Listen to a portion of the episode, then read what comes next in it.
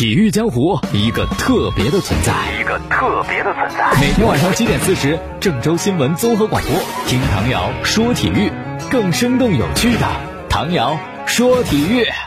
更新鲜的体坛资讯，更热辣的专业评论，更劲爆的赛事分析。唐瑶说体育，体坛百态，听我细细道来。本栏目由匠心三十六年大师精酿金星一九八二原浆啤酒冠名播出。各位听众朋友，大家好；还有蜻蜓的网友朋友，大家好，欢迎收听唐瑶说体育。第十一届全国少数民族传统体育运动会每日一听。第十一届全国少数民族传统体育运动会是在我们郑州进行的。那报道运动会没有很多的记者，好多记者都对我们郑州的变化发展感到非常的惊喜，就说哇，最近郑州发展特别的快，GDP 突破万亿元，常住人口突破千万人，而且呢，城市面貌快速的发生了变化。比如说交通更加的便利，街道更加的干净整洁。今天的各项比赛继续进行，有一项运动叫。压架什么听起来觉得很奇怪？到底是什么样的运动啊？简单说就是趴着拔河。具体想了解，可以在我们的官方微信平台发送“压加”两个字，“压”就是押金的“押”，押韵的“押”，“加”是加减的“加”，增加的“加”，可以了解一下。继续来关注唐瑶说体育，国家队呢要进行世界杯的预选赛，首场比赛对阵马尔代夫是在今天晚上的十一点，当地时间是晚上的八点钟。那最新的二十三人名单公布，徐新落选了，郑智依然穿十号，这个球衣并没有交出去。新的队长蒿俊闵是穿八号，新的规划球员艾克森穿十一号。别看对手实力不强，但比赛这场太有意义，非常的重要。所以说呢，本场比赛国足会派出最强的阵容。那最强阵容有谁呢？因为马尔代夫实力不强嘛，没有必要藏着掖着。所以说，这个训练的时候呢，首发阵容就公布了。里皮会把黄色背心儿给他们穿，基本上没有人员的变化。所以说，我们可以把它啊总结出来，就是守门员严俊凌，后卫李磊、朱晨杰、张林鹏、王刚，前卫池中国、吴曦、蒿俊闵，前锋艾克森、杨旭和吴磊。那么这套首发呢，四名后卫线的组合是变了样的，左右两个边后卫都来自北京国安，是李磊和王刚。李磊应该侧重防守，王刚更擅长进攻，他的边路进攻还是比较犀利的。所以说我们打马尔代夫应该会主打右边路进攻，王刚在右边嘛哈。王刚应该是在和泰国乌里南的比赛亚冠的时候代表国安踢的那场。嗯，他的突破什么的挺有优势的，可能是被里皮发现了哈，所以呢，想着打东南亚球队，王刚有优势。中后卫呢是一老一新的搭档，老将就是张琳芃，新人呢是两千年出生的，哇，确实还挺年轻，刚刚年满十九岁。申花的小将朱晨杰，那我觉得用朱晨杰是看中他的能力，还是说这场比赛对手不弱，锻炼锻炼他，让他找找感觉呢？可能两方面都有吧。中场方面还是三名一直在训练当中进行配合的球员，队长蒿俊闵、老将吴曦，还有池中国也来自北京国安。那蒿俊闵和吴曦呢，就主要负责进攻了，池中国就是负责拦截和抢断。他们身前则是杨旭任中锋，杨旭的身边一左一右艾克森和吴磊。哎呀，这套首发阵容大家觉得怎么样呢？有没有妥妥的感觉？应该算是比较强的配置了吧。可能稍微有一点点问题的是后边啊，后场可能大家觉得也许并非是最佳的人选。那这场比赛虽然对手实力不强，但还是遇到一些困难，比如说他们的场地，哇，说那个草地的质量特别不好，草地坑洼不平的，而且还不能够自动浇水，要靠工人啊拿着那个水管啊在那喷水。那你这种场地肯定会对传球造成一定的影响嘛？也许会影响啊国足的进攻。此外，这个灯光也有问题，昨天还在修灯呢。然后那个球网也有问题，有烂的，破旧不堪啊！工人就拿着是不是拿针线哇的手工织网啊？但是这些问题应该都会在赛前解决的啊，要达到亚足联规定的比赛标准啊，这个就不用担心了。只是说，这样的硬件折射出马尔代夫足球的发展水平和普及程度和重视程度，肯定不如我们吧？那这场比赛你不多赢几个，实在是不好意思呢。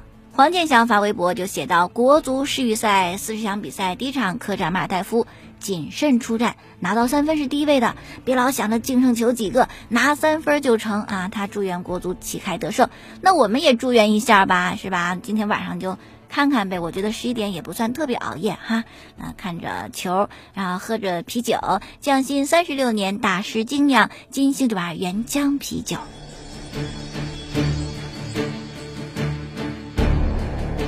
好了，再说排球和篮球啊，女排世界杯九月十四号到二十九号在日本举行。昨天呢，排协官方公布了出征世界杯的十六人大名单，朱婷、袁心玥、张常宁领衔。另外像李盈莹啊、龚翔宇啊、闫妮啊也都在列，也算是一个最强的阵容出征了。男篮世界杯昨天十六强的最后一战，美国队对巴西队，美国队取胜了嘛？八十九比七十三啊，拿到小组第一。肯巴沃克是十六分，埃文特纳十六分，杰伦布朗十一分。这是在众多超巨退出之后，目前美国的国家队比较有名的三位了。那这场比赛可能是中国球迷对弱者有一些同情。总之呢，在比赛当中就不断的冲裁判喊黑哨，显得美国队赢得特别的胜之不武。那么美国队赢了比赛之后呢，队员也非常的开心啊。其中有一位后卫叫多诺万米切尔，他就把自个儿的球鞋送给了看台上一位中国球迷，现场送，穿在脚上那鞋，当时脱下来签了名，就给那位球迷了啊。球迷特别的开心，非常激动，可能就是没想到哈。另外一场比赛呢，澳大利亚是一百比九十八战胜法国队，这样呢，小组头名就是澳大利亚，法国是小组第二，他们也得争小组第一。之前的分数完全一样的，胜负场次完全一样的，要争小组第一。为什么呢？因为谁是小组第一，谁就不碰美国队呀。所以说澳大利亚就逃离了嘛，法国队就将在下面的淘汰赛当中对阵美国队。那昨天呢，还有场比赛是希腊对阵捷克，希腊虽然是赢了，但由于净胜分儿不够。所以呢，不能够进八强啊！字母哥在第四节还午饭被罚下场，一共是得了十二分、九个篮板。这个跟他在 NBA 大杀四方感觉完全不同，但也可以理解，因为好多超级球星他在俱乐部会表现得更好，俱乐部经常在一起配合特别默契，一个很成熟的体系。国家队啊，这次是这波人，下次就会小有变化，或者打着打着教练都换了，然后新的教练有新的理念。所以他肯定不如俱乐部稳定。所以说，字母哥即使在 NBA 打的那么好，大红大紫，但是不能够带领希腊队走得更远哈，走到更高的位置。不过，即使没有成为球队的英雄，但是字母哥的实力还是不容忽视的。他肯定是未来十年希腊队最有可能的。核心人物啊，说说字母哥吧。他在 NBA 首次以首发的身份出场是一六年的三月八号，当时雄鹿队他所在的球队跟公牛队进行比赛，他就顶替了赛季报销的队友麦卡威，以控卫的身份首发，全场十二分、十个助攻、五个篮板、三个抢断、一个盖帽，还是不错的啊。可以说那场就算他的横空出世了。随后呢，在雄鹿跟雷霆的比赛当中，对阵威少的球队，字母哥一个人拿到二十六分、十二个篮板、十个助攻、三双，而且失误只有两次，所以当时也被视为跟字母哥有同等天赋的超级巨星杜兰特就说：“哇，眼前这位希腊天才那不得了啊啊，毫不吝惜溢美之词。”杜兰特就说他是一个很棒的年轻的球员，他有很高的运动天赋。就跳投还差点，如果他那些跳投全能投中，那就是一个特别大的麻烦。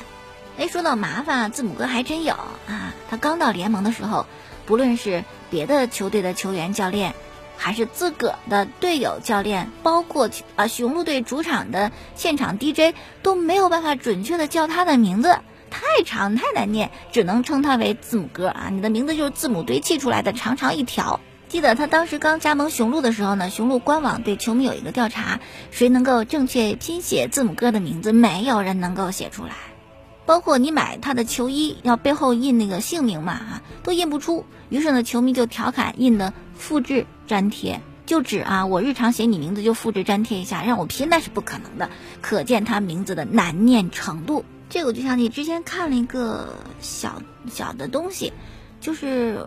呃游客旅行啊，然后你就在机场填一个表啊，你从哪里来或者你要到哪里去，填这个阿根廷啊，挺长的不好拼，就填梅西。哎，一填别人还能懂啊，你要去阿根廷，差不多就类似意思吧。关于字母哥这个长长的名字，还有一个特别有趣的事情，就当时骑士跟雄鹿的比赛，现场的屏幕啊就要打出每个球员的名字嘛，就他这个名字太长了，十三个字母，现场的显示屏呢这一排显示不完，就叠加了，于是就出现乱码。不过也因此是吧，字母哥年纪轻轻的就达到了像杜兰特呀、詹姆斯呀、库里无法企及的一个荣誉，就是 NBA 现役球员名字最长的这么一个记录。好了，再聊聊字母哥啊，辉煌的今天的背后哈，他有非常曲折的童年的经历。一九九四年的冬天呢，他出生在希腊的城市雅典，好美的城市，但是却不能够在这个美丽的城市当中。收获一份属于他的安逸的童年生活，因为当时他的父母是属于非法移民，刚刚逃离了战乱的尼日利亚来到希腊的，所以当地就希腊的用工单位不请他们的，你不让他们工作，这样就没有稳定的收入来源。字母哥就回忆嘛，当时我们家家徒四壁啊，是有一台冰箱，但冰箱里边从来就没有装过东西，有东西都装肚子里了，还用往冰箱里装。字母哥的母亲呢叫维罗妮卡，她是帮别人带孩子赚取微薄的报酬。父亲查尔斯到处找机会给人打杂啊，赚点小钱。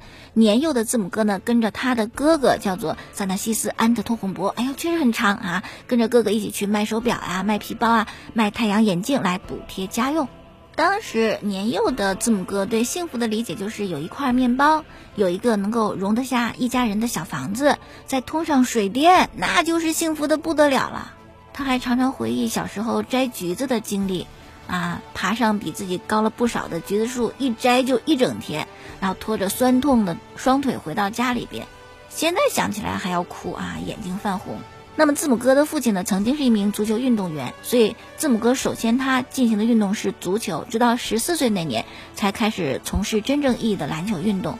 而且刚开始练篮球的时候，他跟他哥哥不能同时上场，为什么？原因特别简单，因为他们只有一双破烂的球鞋，哥哥穿他就没得穿，所以只能轮换着上场。但是是金子总会发光嘛，他们兄弟二人超凡的篮球天赋引起了希腊一家俱乐部的注意，后来他们得到了经济上的一些补助。然后篮球就成了改变他命运的阿拉丁神灯。字母哥呢是一三年首轮十五顺位被雄鹿选到的，如果现在重选一回，肯定就是状元了哈。他真的很有天赋，呃，个子长得非常快。呃，一三年球探刚注意他两米，一三年选秀大会两米零五，现在两米一一。而且你知道他手多大啊？我们就自己量量自己的，他从中指到手腕就这个长度。二十七厘米，二十七厘米啊！我看看我的，有十七不？好像还没有。所以那抓球抓了一个稳。不过呢，刚入联盟并没有这么顺利啊，也可能想象不到现在会这么优秀、这么火，都是要经过长时间的努力和追求，啊，不放弃，呃，要吃得了别人吃不了的苦。我们有时间以后再详细多说吧。还是继续关注中国男篮啊！世界杯八强全部产生，八进四的对阵也出来了。法国对阵美国，阿根廷对塞尔维亚，西班牙对波兰，澳大利亚对捷克。我这样的话，就打落选赛的球队名单也基本就出来了嘛。像什么俄罗斯啊、立陶宛啊、意大利、德国、加拿大、英国、斯洛文尼亚等等，都会打这个落选赛。一共是二十四支球队，分成四个小组，每组六支，每组的第一获得奥运会的门票。我觉得这个落选赛比打世界杯还难。中国男篮希望真的看来不大呀。难道真的会是三十六年之后首次没有办法进入奥运会吗？哎呀，说到这儿呢，心里边就有一种淡淡的忧伤，怎么办呢？何以解忧，唯有金星啤酒，匠心三十六年大师精酿金星九八二元浆啤酒。